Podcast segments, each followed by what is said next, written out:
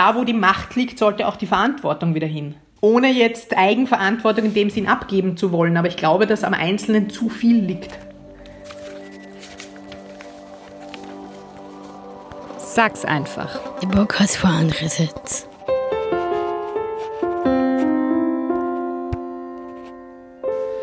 Hallo und willkommen zu Sag's einfach, der Podcast von Andererseits. Ich bin Nikolaus Iwansitz und heute zu Gast bei uns ist Nuno Kalla, Aktivistin und Autorin. Mit ihrem neuen Buch Kauf mich untersucht sie die Welt des Konsums und zeigt auf, dass Konsumentinnen zu viel Verantwortung aufgesetzt wird. Gegen Ende des Podcasts schaltet sich Hannah Gugler dazu und spricht über ihre Liebe zum Einkaufen. Vorerst freue ich mich jedoch, Nuno Kaller zu ihrem neuen Buch zu befragen. Wie kam es dazu? Ähm, ich habe schon vor boah, langer Zeit, 2013, wie lange ist das jetzt her? Das sind jetzt acht Jahre. Da habe ich mein erstes Buch geschrieben. Das hat geheißen, ich kauf nichts. Ein Jahr ohne Kleiderkauf. Und da habe ich nämlich auch einen Blog gehabt. Da bin ich ein Jahr lang gar keine Kleidung, gar keine Schuhe, keine Taschen und was habe ich mir noch nicht gekauft? Kein Schmuck, glaube ich. Ja. Und habe dann ein Buch drüber geschrieben. Und bei der Beschäftigung mit dem Thema damals hat mich dieses gesamte Konsumthema total gepackt. Dieses, hey, wir, wir lösen wahnsinnig viel Umweltprobleme und soziale Probleme aus mit den Dingen, die wir kaufen. Und ich habe dann auch sechs Jahre lang bei Greenpeace gearbeitet, bei der Umweltschutzorganisation ähm, und war dort auch Konsumentensprecherin. Das heißt, dieses Thema Konsum ist total bestimmend geblieben in meinem Leben.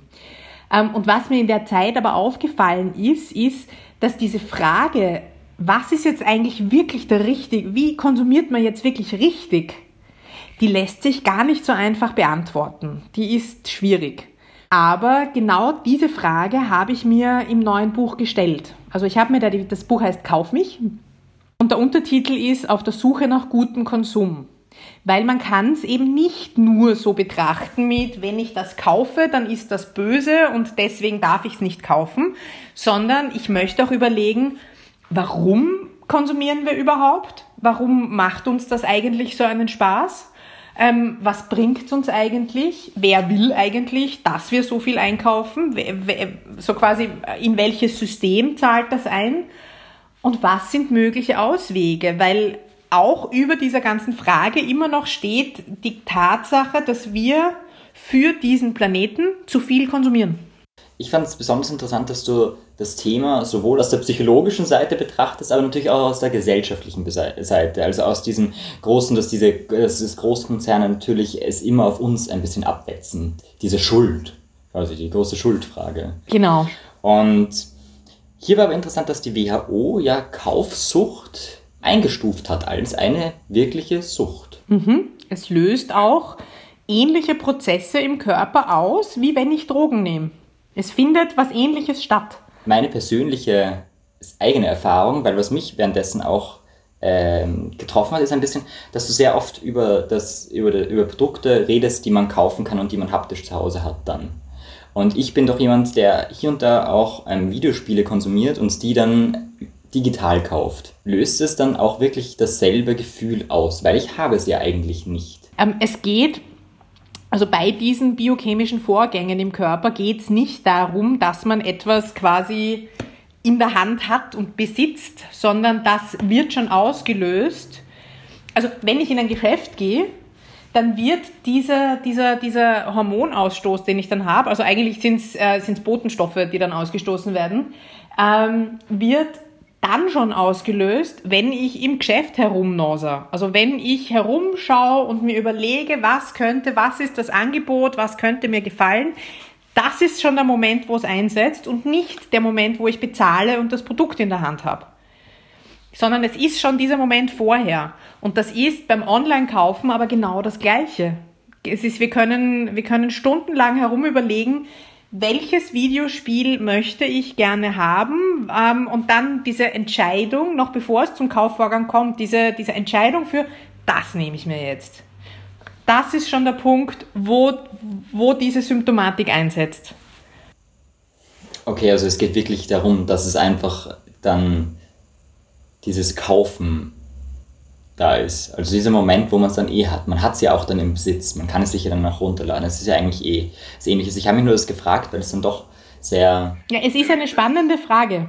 Ja. Ähm, es, es, verhält sich auch so. Ein Freund von mir hat die Theorie, dass diese ganze Share Economy nicht anständig funktionieren wird, weil die Menschen dann nicht das Gefühl haben, sie besitzen etwas und damit nicht auf das Zeug aufpassen. Ich glaube, dass das, also zu einem gewissen Grad hat er recht. Das haben ja in Wien auch diese ganzen Leihfahrräder und Leih-E-Scooter und so weiter zeigen das ja, die man regelmäßig aus dem Donaukanal fischen kann. Ähm, aber ähm, ich glaube schon, dass es zumindest in gewissen Schichten ein Umdenken gibt. Und man merkt, und da hat die Pandemie jetzt sicher auch dazu beigetragen, man merkt, dass dieses viel an Besitz auch belastend sein kann und dass es ein gutes Gefühl geben kann, zu teilen. Darüber schreibst du nämlich auch relativ viel, dass die, ähm, wenn man deprimiert ist, dass man dann relativ leicht in so eine Kaufsucht hineinfällt. Ja, weil man sich man, man, man, das ist ein Weg, sich gute Gefühle zu kaufen, im wahrsten Sinne des Wortes. Glaubst du, wird das dann aber zunehmen nach der Corona-Pandemie? Also ich kenne keine aktuellen Zahlen, wie sich momentan mit dem Kaufverhalten verhält. Also ich weiß, dass es einen massiven Kaufeinbruch gibt. Also die Kauflust ist massiv eingebrochen. Ah, ich kenne aber keine Online-Zahlen. Also ich glaube, dass ein bisschen was davon vom Online-Geschäft abgefedert wird. Das geht aber dann halt in die falschen Richtungen. Das geht dann halt zu den internationalen Konzernen größtenteils. Bringt uns jetzt auch hier nicht so wahnsinnig viel. Ich glaube schon, dass wir wieder eine Konjunktur erleben werden und dass diese Konjunktur auch durch erhöhte Kaufkraft ähm, angefeuert werden wird. Das sicher. Ähm, und ich glaube auch, dass es zu äh, mehr Kaufsucht kommen wird. Allerdings ist das ein Prozess, der ohne die Pandemie auch stattgefunden hätte. Weil da, da, das ist etwas, da kann man seit Jahren einfach in die USA rüberschauen. Das, was dort passiert, kommt in absehbarer Zeit bei uns an. Das heißt, solche Konsumtrends sind immer zuerst in den Staaten und dann bei uns. Da gibt es schon sehr, sehr hohe Kaufsuchtzahlen. Du redest auch relativ viel über ähm, Werbung und über das, wenn es Werbung fremdsteuert. Ich glaube, das kennen wir eh alle selbst auch. Magst du vielleicht auch ein paar Beispiele dazu nennen? Kosmetikwerbung. Also Kosmetikwerbung ist da, finde ich, das allerbeste Beispiel, wenn man Zeitschriften durchblättert. Ich habe da gerade eine. Ich brauche, wobei die ist eine Ausnahme, aber wobei ich brauche da nur auf Anzeigen schauen. Und ich sehe da Schauspielerinnen, von denen ich weiß, dass sie irgendwas zwischen 50 und 60 sind und die haben weniger Falten im Gesicht und ich bin noch keine 40. Das kann sich nicht ausgehen. Also das ist Photoshop und die haben, die sind geglättet wie nur und das ist alles am Computer passiert und uns wird aber erklärt, du musst diese Creme kaufen und dann schaust du auch so aus. Und das ist einfach, das ist die pure Lüge und die übt sich, die wirkt sich aber auch auf unseren Selbstwert aus. Also das ist vor allem ein weibliches Thema. Männer sind aber da auch schon immer stärker betroffen. Ich glaube, das hat auch viel damit zu tun, dass doch die, die Märkte ja Männer dann wieder mit ihren eigenen Produkten labeln. Also jede, man muss, man braucht getrennte Rasierer. Also ja, einer muss pink und einer muss blau sein. Und einer, also das sind alles so. Nein, es ist, aus Marketing-Sicht ist es ähm, insofern nachvollziehbar, weil stell dir vor, du hast ähm, zwei Kinder. Also ich mache es jetzt nicht auf Erwachsene, sondern auf Kinder. Und du hast einen Buben und du hast ein Mädchen. Und dann ziehst du, also du kriegst zuerst den Buben und du kaufst dem Buben die Latzhosen und das Gewand, also die Kleidung und das Spielzeug und der spielt mit, äh, keine Ahnung, mit Lego und mit Puppen und was weiß ich, weil es eigentlich ja egal ist. Also mein Neffe spielt auch mit Puppen. Ähm, und dann kriegst du ein Mädchen. Und von Seiten der Industrie kann man sich denken, also die denken sich sicher, super, neuer Mensch, lauter neue Produkte, den kann ich lauter neue Produkte verkaufen. Und dadurch, dass das einfach so ge gegendert wird und die Buben müssen hellblau sein und die Mädchen müssen rosa sein und für die Mädchen muss alles Prinzessin sein und für die Buben muss alles Pirat, Feuerwehrmann, äh, keine Ahnung, Drache, ich will Feuerwehrmann werden, ähm, muss das alles sein. Ähm, und das so in die Köpfe hineingeht, sagen die Mädchen, ich will aber nicht die blaue Latzhose anziehen. Und damit, super, musst du dem, der Tochter dann was Neues kaufen. Und das ist genau der Hintergrund hinter diesem Gender Marketing. Du kannst aus einer Zielgruppe zwei machen und kannst doppelt verkaufen. Und das funktioniert halt bei den Kindern seit Jahren massiv. Also man braucht nur in Spielzeuggeschäfte reingehen, du siehst sofort, wo das Zeug für die Mädchen ist, weil das ist alles rosa. Ähm, es funktioniert aber inzwischen auch mit Erwachsenen. Also ich war, ich war heute im Supermarkt und habe einen Lachenfall gehabt, weil ich bin plötzlich von, vor schwarz verpackten Waschmittel für Männer gestanden. Ich meine, ich habe mir gedacht, okay, stinken die vielleicht anders? Ich weiß es nicht, aber die Waschmaschine bedienen können wir schon beide, oder? Da ist relativ wurscht, was da reinkommt, Hauptsache das Zeug wird sauber. Von, diesem, von dieser Werbung nämlich, ähm, gehst du dann, glaube ich, direkt, oder nicht, nicht direkt im nächsten Kapitel, aber du gehst dann auch darauf ein, dass die, diese Auswahl, weil wenn wir von, immer von dieser Auswahl reden, das ist Auswahl sowohl gegendert als auch so viele unterschiedliche Marken, die eigentlich ja alle einem großen Konzern gehören, dann sagst du, dass eigentlich, wenn weniger Auswahl wäre, dann würden die Leute mehr einkaufen, weil sie entscheidungsfreudiger sind, als wenn es. Das ist ein Experiment, das habe ich auch ins Buch mit hineingenommen, weil ich das, ähm, das, das nennt sich Paradox of Choice. Dass wenn Leute zu viel Auswahl haben, sind sie überfordert. Und reagieren dann oft einmal mit einem, na dann kaufe ich gar nichts. Und getestet wurde das anhand von Marmeladen und ich finde es echt witzig. Ähm, die haben in einem großen Supermarkt so einen Testständer aufgestellt wo man verkosten konnte. Das gibt's beim Metro gibt es zum Beispiel immer noch sehr häufig. Und einmal an einem Tag haben sie sechs verschiedene Marmeladensorten aufgestellt und haben dann gerechnet, okay, von den Leuten, die gekostet haben, wie viele haben dann echt was gekauft. Und einmal haben sie 24 Marmeladensorten aufgestellt oder 23 oder schlag mich tot, ich weiß es nicht genau, aber viele. Und die Leute haben bei der großen Auswahl weniger im Endeffekt gekauft, weil sie sich dann nicht entscheiden konnten, welche, und sich dann gedacht haben, naja, na, lieber gar keine, als sie bei der wenigen Auswahl gekauft haben. Und dann wiederum, ich bin dann aber in, mein, in meinen Supermarkt, der ist hier bei mir ums Eck gegangen, und das ist kein großer, das ist eine normal große Filiale, und habe die Marmeladen gezählt und ich bin auf, ich glaube, 77 verschiedene Sorten gekommen. Also davon sicher ein Drittel Marillenmarmelade, aber von 100.000 verschiedenen Anbietern. Und da, ich, ich kann mir da auch noch keinen, keinen Schluss drauf machen. Finde ich es jetzt gut, dass viel angeboten wird oder ist es im Grunde nicht eh widersinnig? Also, mm. aber das, dieses Paradox, ich finde das extrem spannend. Du hast ja selbst auch eine, eine Plattform äh, gegründet, glaube ich, oder eine, eine Website, die können wir natürlich gerne verlinken dazu. Also, wie der Lockdown war, hat mir total das Herz zerrissen, weil ich halt mit sehr vielen Freiberuflern befreundet bin, mit äh, Designern, die ihren eigenen kleinen Laden haben und so. Und ich habe mir echt gedacht, wie kann ich denen jetzt helfen? Denen ist von einem Tag auf den anderen das, die gesamten Einnahmen zusammengefallen. Und ich habe mir gedacht, ich habe selber kein Geld, ich kann ihnen da nichts geben, aber ich kann Lärm machen.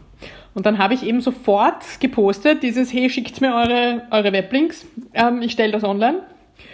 Weil ich habe mir gedacht, ich habe sowieso die Website und die liegt brach. Ich zahle sowieso für diesen Webspace, naja, dann nutze ich den jetzt.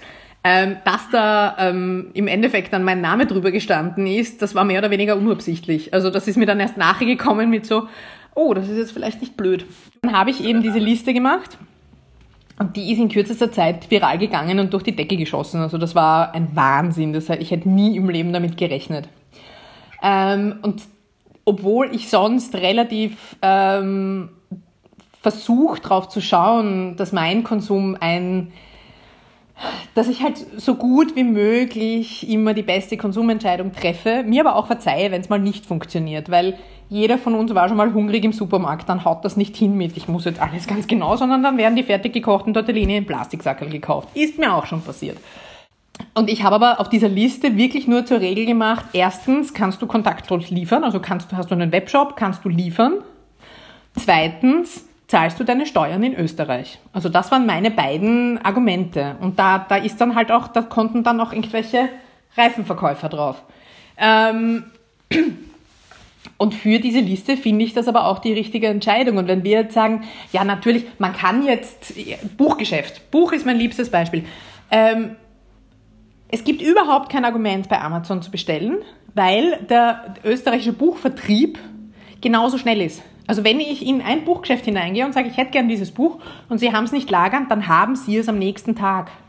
Das funktioniert einfach im gesamten Dachraum, also Deutschland, Österreich, Schweiz. Und natürlich gibt es dann noch den Unterschied, gehe ich jetzt zu dieser anderen berühmten Kette, die es in Deutschland und Österreich gibt, oder gehe ich in mein stationäres Buchgeschäft, wo meine Buchhändlerin sagt, hey, super Buch, lies das. Und äh, da werden auch unterschiedliche Ansprüche erfüllt, weil im großen Buchgeschäft mag ich mich inspirieren lassen beispielsweise und habe mehr Auswahl. Manche haben halt einfach nur den Filialisten ums Eck und nicht die eigene Buchhändlerin. Und da finde ich dann, also ich finde es schon sehr, sehr schwierig. Ich finde, die beste Entscheidung ist immer die zum inhabergeführten kleinen Geschäft zu gehen, weil nur so können wir es schaffen, dass die erhalten bleiben und wir nicht eine Stadt voller anonymer internationaler Filialen werden. Aber ähm, man muss schon auch ein bisschen Verständnis walten lassen, dass das halt auch nicht immer geht. Es sollte natürlich immer die beste Entscheidung sein, die wichtigste. Aber äh, ob ich jetzt ins Papiergeschäft gehe, das drei Kilometer weit weg ist, oder ob ich zum Libro gehe, der einmal um die Ecke ist, da habe ich auch Verständnis dafür. Also es ist, du kannst den Leuten den guten Konsum nicht abverlangen, wenn er für sie äh, eine Erschwernis bedeutet. Das heißt, da, also ich sehe da, ich, brauch, ich finde, da braucht es, natürlich braucht es die Verantwortung von Konsumenten und Konsumentinnen auf alle Fälle. Die ist nie auszuschließen, die ist immer wichtig, man fängt immer bei sich selbst an. Aber es braucht einfach auch einen Systemwandel, dass gewisse Dinge so in der Form, wie sie uns jetzt angeboten werden, nicht mehr funktionieren können. Ich habe sehr viele Notizen gemacht zu der Psychologie der Sucht, der Kaufsucht im Allgemeinen. Du beschreibst nämlich das Glücksgefühl, was wir haben, spielt direkt in Kombination mit einem Schmerzgefühl auch.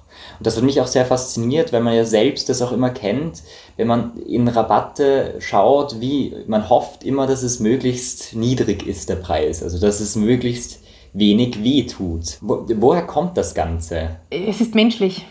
Das sind untersuchte menschliche Reaktionen.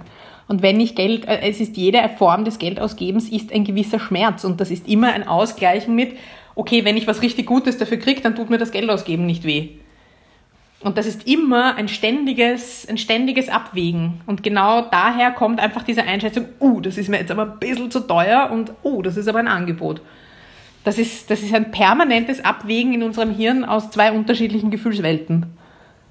Und ab wann, ab wann ist diese Schwelle dann, wo man sagt, okay, ich kaufe es mir wirklich und das ist dann, dann, ist es dann dieser Kick, den man danach sucht, dass man sich dann wirklich kaufen kann? Oder ist bei einer Kaufsucht dann doch das gar nicht so wichtig? Oder fliegt das dann wieder weg, dieser, dieser Schmerz? Bei echter Kaufsucht geht es schon gar nicht mehr ums Produkt.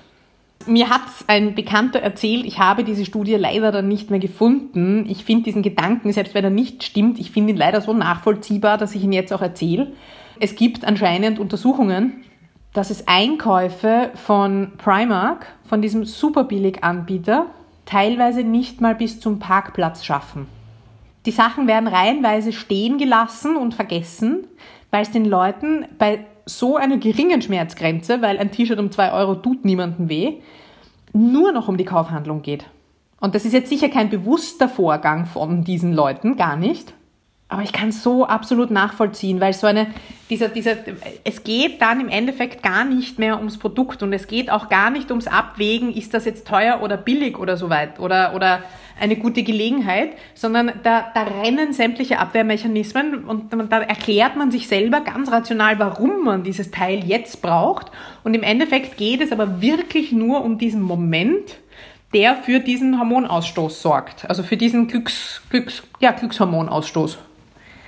Und das ist nämlich dieser gute Vergleich, den du auch gebracht hast. Und ich habe mich selbst da auch ertappt dabei, wie du dann nämlich gesagt hast, äh, dass das Lotto-Spielen genau ja mit so einer Werbung auch wieder gezielt auf die Leute zugeht, dass sie so Glücksgefühle auslöst. Ja, ja, und ich habe dann, ich habe dann letzte Woche oder vorletzte Lotto Woche gespielt. oder so, ich habe einmal, das ist ganz unabhängig von dir nämlich, ich habe einfach mal wieder, ich hatte, ich weiß, ich habe das noch, ich, einmal habe ich es gemacht von zwei Jahren oder so und dann habe ich einfach mal wieder mir gedacht, gut, ich mache es nochmal. Und man ist dann selbst so blöd, dass man sagt, ja, ich was mache ich wohl mit so einem hohen Gewinn? Man überlegt ja, das sich ist, das schon. Das ist, aber das ist genau das, worauf es abzielt.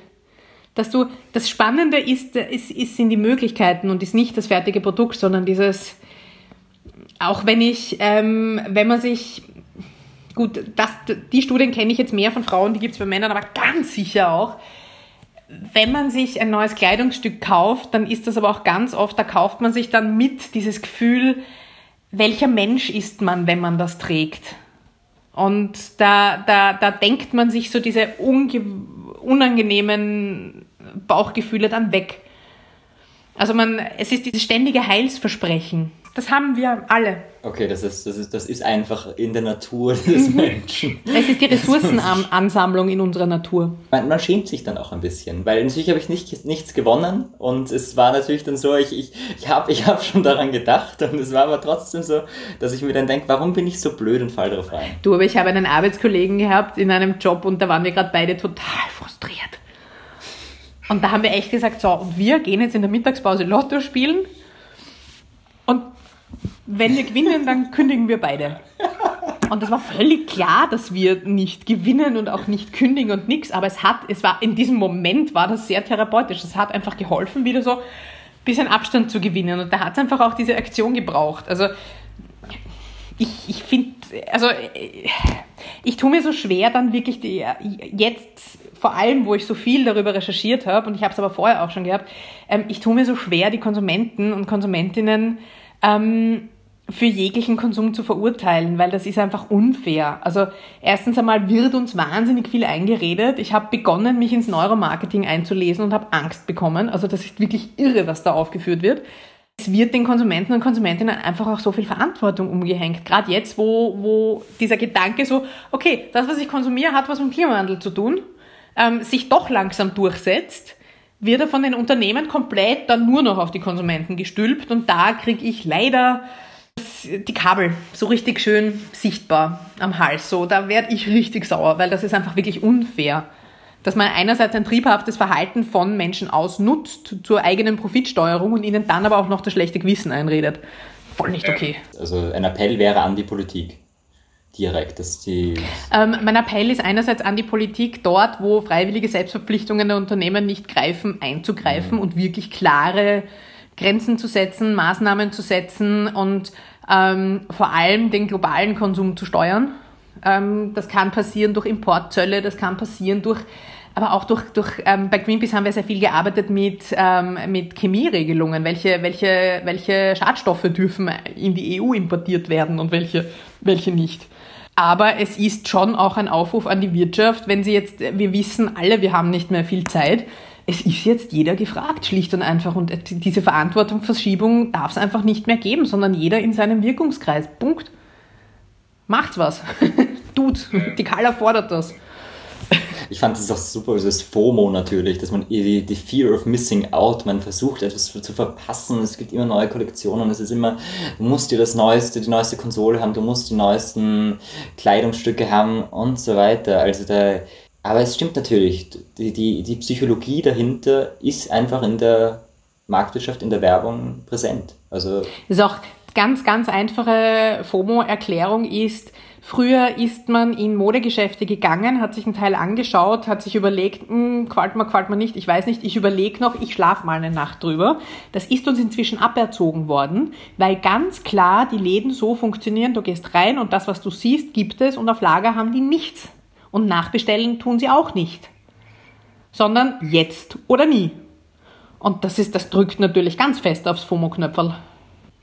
Es ist profitsteigern. Es ist profitsteigern. Ist, ich finde es aus Unternehmersicht sogar nachvollziehbar, es ist profitsteigern. Aber wie, wie stellst du dir denn die Zukunft vor? Jetzt kurz ein Blick an, in, in Richtung Zukunft. Hast, hast du schon irgendwelche, weil du dich natürlich mit dem Thema auseinandersetzt, irgendwelche, man kann ja circa sagen, so die letzten 20 Jahre, was hat sich verändert? Wie schauen die nächsten 20 Jahre aus?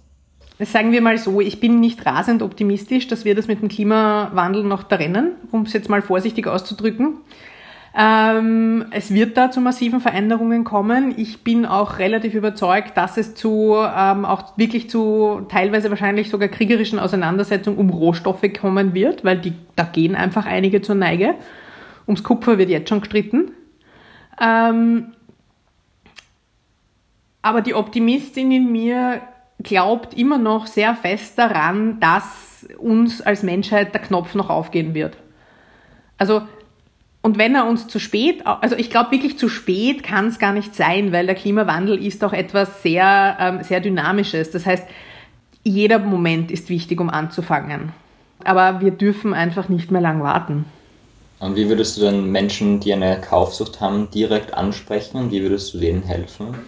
Ich glaube, dass das wirklich, ähm, dass das außerhalb meiner Expertise liegt, sondern dass das wirklich Okay. therapeutische Betreuung braucht. Der vorsichtige zärtliche Hinweis, dass das vielleicht ähm, nötig wäre, den, den gebe ich natürlich gern, aber ich will mir das gar nicht herausnehmen, weil ich, ähm, das, ist, das, das ist sehr viel Verantwortung und ich finde, dass so etwas wirklich therapeutisch und studiert gelöst werden muss. Wann, wann, Studiert. wann erkennt man aber, dass das man gelöst dann, werden das muss. immer schwierig. Das ist, finde ich, sehr schwierig bei solchen Süchten, die ja so Kaufsucht, Handysucht, diese ganzen Themen sind ja schwierige Süchte, weil sie jetzt Kaufsucht hat natürlich direkt schon etwas, aber es ist ja viel mehr dahinter. Also es ist ja viel mehr etwas, was ja vom eigenen Körper gemacht wird. Also ich glaube auch, dass die Diagnose da eine sehr, sehr schwierige ist. Ich glaube, dass ich vor, meinem, vor meiner Shopping-Diät, da vor neun Jahren, ähm, war ich schon auf der Kippe. Also ich habe zwar immer jahrelang gesagt, nein, kaufsüchtig war ich noch nicht, weil ich habe noch die Kontrolle über mein Konto gehabt. Aber es hat schon so diese Momente gegeben, wo ich direkt aus dem Geschäft rausgegangen bin und mir gedacht habe, das hättest du jetzt aber nicht braucht. Und das sollte eigentlich schon ein Indikator sein. Oder wenn man stundenlang am Handy hängt und danach sich irgendwie loslöst und sich dann denkt, das, die Zeit hätte ich jetzt aber anders verbringen können. Ich glaube, dass solche Gedanken schon einmal die ersten Alarmglocken sind. Ich, ich denke mir gerade, ob wir nicht alle in irgendeiner Weise kaufsüchtig dann doch sind, weil wir so äh, von, von Marketing-Sicht erzogen werden. Vielleicht, es muss jetzt nicht unbedingt eine Kaufsucht sein, aber es kann natürlich schon eine, ein hingehendes, unterbewusstes, ich kaufe gerne ein. Das große Thema an dem Ding ist halt, du kommst, du kommst Konsum nicht aus. Also das war für mich auch eigentlich, also ich habe das irgendwo in einem Nebensatz, wie ich fürs Buch recherchiert habe, gelesen. Und das war für mich total so, ah ja, stimmt. Ich kann, wenn ich, wenn eben, wenn ich alkoholsüchtig bin, dann ist die Methode, nie wieder einen Tropfen anzurühren. Das funktioniert nicht beim Konsum und bei den Kaufhandlungen. Das funktioniert einfach nicht. Das ist, das, dieses Leben ist nicht machbar. Da müsstest du nur, nur fremdbetreut sein. Ähm, das, das ist, glaube ich, das wirklich, wirklich Interessante und Spannende daran, Spannende daran, dass man täglich selbst herausgefordert ist, da eine Balance zu finden. Und es spielen halt wahnsinnig viele Faktoren rein. Das macht es halt nicht einfacher, das Thema. Aber ich glaube schon, dass es ein gesundes Konsumverhalten auch gibt. Das ist definitiv machbar. Das theoretisch ist definitiv ist- machbar. Wie man dem entkommen machbar. würde, wäre Selbstversorger am Land zu werden. Da ist, da ist aber dann auch wieder die Frage, wie realistisch das ist. Weil klar, wenn ich aussteigen will aus diesem ganzen Rad, dann kaufe ich mir einen Vierkanter im Südburgenland und hole mir drei Schafe und äh, strick mir daraus meine Pullover und grab mir einen Brunnen. Erstens mal, ich würde verhungern, weil ich bin ähm, relativ unfähig, was die Landwirtschaft angeht. Bei mir stirbt vieles Grünes, leider. Das ist keine realistische Lösung. Und ich bin da doch ein sehr lösungsorientierter Mensch, der sagt, so, das ist jetzt die Situation, so ist es jetzt, wie kann ich es aus der Situation heraus besser machen? Und aus der Situation heraus äh, allen Leuten zu sagen, kauft euch ein Vierkanter im Südburgenland, ist nicht die Antwort. Wenn man sich die, die gesamte Urbanisierung anschaut und wenn man sich anschaut, wie die Menschen in der Stadt leben und dass sie wirtschaftlich vom Stadtleben abhängig sind und sowieso immer mehr Menschen in ein Prekariat abrutschen. Das ist, die Wirtschaftskrise steht vor der Tür und klopft schon an. Äh, Finde ich es wirklich schwierig, Menschen zu sagen, ja, dann baut euch doch euer eigenes Gemüse an. Das, kann, das kannst du jemandem, der im Gemeindebau im 14. Stock wohnt, einfach nicht sagen. Und da braucht es einfach Lösungen, die nicht in der Eigenverantwortung liegen, sondern die einfach daran liegen, dass wir uns als Gesellschaft überlegen sollten, wie wir das Angebot anders gestalten. Und zwar diejenigen, die entscheiden können. Da meine ich, dass da, wo die Macht liegt, sollte auch die Verantwortung wieder hin. Ohne jetzt Eigenverantwortung in dem Sinn abgeben zu wollen, aber ich glaube, dass am Einzelnen zu viel liegt. Ab diesem viel Zeitpunkt liegt. hat sich Hannah Gugler dazugeschalten und sie berichtet uns über ihre Shopping-Erfahrungen. Ich kaufe jeden Tag Klamotten ein. Ich gehe mal shoppen. Jeden Tag? Jeden Tag? Ja, fast jeden Tag. Wo gehst du da hin? Gehst du da hin? Äh, Ich treffe meine Freundin Conny, die sehe ich so selten immer. Da gehen morgen Nacht sitzt hier. Wow. Das Ja. ist, aber da weißt du schon, dass das ganz schön häufig ist, weil wenn du jeden Tag neue Kleidung kaufst, wann ziehst du denn das alles an? Irgendwann hast du ja mehr, als du anziehen kannst. Du ja mehr als du anziehen kannst. Nein, brauche ich schönes Kleid, weil ich habe den Hauptpreis gewonnen. Genau, den die Hanna hat Hauptpreis einen Preis gewonnen. Die Ja. Hanna hat einen Preis Ja, das gewonnen. verstehe ich Ja. aber, dass man dann ein schönes. Weißt du, mir geht es jetzt in der Pandemie so, dass ich die ganze Zeit nur irgendwelche Jogginghosen anhab. Und ich mache das jetzt jeden Freitag, ziehe ich jetzt ein schönes Kleid an. Jeden Freitag ziehe ich mich jetzt schön an. Also jetzt gerade nicht. Ähm, einfach damit ich meine schönen Sachen anziehe. Aber du, wieso kaufst denn du so jeden Tag so gern? So jeden Tag so gern? Ich bin mal so eine Shopping Queen. Du bist eine Shopping Queen und du bist eine Shopping Ich Queen. kaufe fast jeden Tag Nudeln ein. Achso, ja, das, das mache ich Ja. auch. also ich esse Ja, auch verdammt Nudeln viel Nudeln und muss die oft kaufen. viel Absolute Nudeln und muss die oft kaufen. immer wieder. Ja, verstehe ich. Mag Ja, ich verstehe ich. noch. CCA shoppen. Da kaufe ich Klamotten, glaub DVDs, was zum Naschen. Und du fühlst dich dann gut, gell? Und Ja, du immer. fühlst dich dann gut. Soll ich dir was verraten? Ja. Soll ich dir was verraten? Das ist dein Körper, der das macht. Das stimmt. Weil wenn dein. Körper, wenn du was kaufst, dann hast du in deinem Körper einen Ausstoß von Glückshormonen. Und das ist wie, das ist, so, so arg das jetzt klingt, das ist wie wenn man Drogen nimmt. Wenn man stimmt. Drogen nimmt, dann hat man auch so ein stimmt. wow, Glücksgefühl. Und das hat man beim Einkaufen auch. Und das kann aber wirklich auch zu einer Sucht werden. Ja, nein, Weil dieses gute Gefühl Ja, will man halt dauernd haben. Aber da muss man ein bisschen aufpassen. Aber Ja. man, irgendwann wird's dann Ja. auch, ähm, fühlt man sich dann gar nicht mehr gut dabei. Und das ist dann, da, da ist dann der Punkt erreicht, wo man dann überlegen sollte, muss ich jetzt wirklich jeden Tag einkaufen gehen? Wirklich Ah, jeden Tag einkaufen ich gehen? arbeiten gehe, da kaufe ich immer College-Blöcke oder vielleicht Wurstzimmer.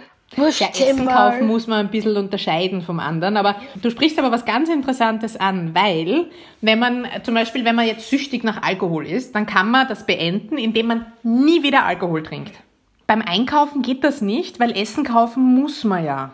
Das heißt, du wirst immer wieder etwas kaufen müssen, aber man muss dann halt aufpassen, was man kauft. Das stimmt. Was man Ja, aber, kauft. aber Das genau bei den, diesen Dingen ist es doch so, dass das das Problem ist. Wenn du auch darüber sagst, dass es College-Blöcke sind. Ich kaufe mir auch so viele Blöcke. Ich auch. Und im Endeffekt Ich auch. schreibe ich sie zur Hälfte voll und dann vergesse ich sie, verschmeiße sie irgendwo oder gebe sie in eine Lade und dann denke ich mir um, ich brauche wieder ein neuen, neuen, neues Notizbuch.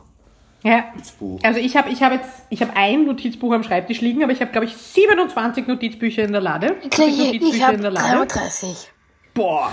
Ja. Aber das Ja. Schlimme ist, wenn ich mir in meinem Notizbuch was aufschreibe, was ich machen muss, und dann suche ich, dann, dann hole ich irgendwie ein anderes Notizbuch aus der Lade und dann finde ich die Notiz nicht mehr. Ich habe inzwischen eine Tafel an der Wand, wo ich mir alles aufschreibe, was passieren muss. Weil sonst vergesse ich es, weil ich so viele Notizen, das ist wieder dieses Paradox of Choice. Ich habe so viele Notizbücher, dass ich den Überblick nicht mehr habe. Also manchmal fühlt es sich besser an, wenn man weniger hat. Besser Das an, wenn stimmt. man weniger hat. Na, ich bestelle immer wieder fast bei Amazon immer. Amazon immer. Aber weißt du, dass Amazon ein riesiger Konzern ist, Anna? Und Ja. der ist gar nicht in Österreich, Ja. Amazon. Österreich. Das ist nämlich alles in Amerika. Das ist Wenn ich hier in ein Amerika. Geschäft gehe und mir hier was kaufe, dann muss der, dem, dem ich das abkaufe, muss Steuern zahlen. Und Steuern sind wichtig, weil die unser Sozialsystem erhalten, weil die ähm, dafür sorgen, dass es eine Feuerwehr, eine Polizei, ein Krankenhaus und so weiter gibt. Deswegen, dafür brauchen wir Steuern. Und wenn ich bei Amazon kaufe, dann, dann passiert das mit den Steuern nicht. Dann werden keine Steuern bezahlt.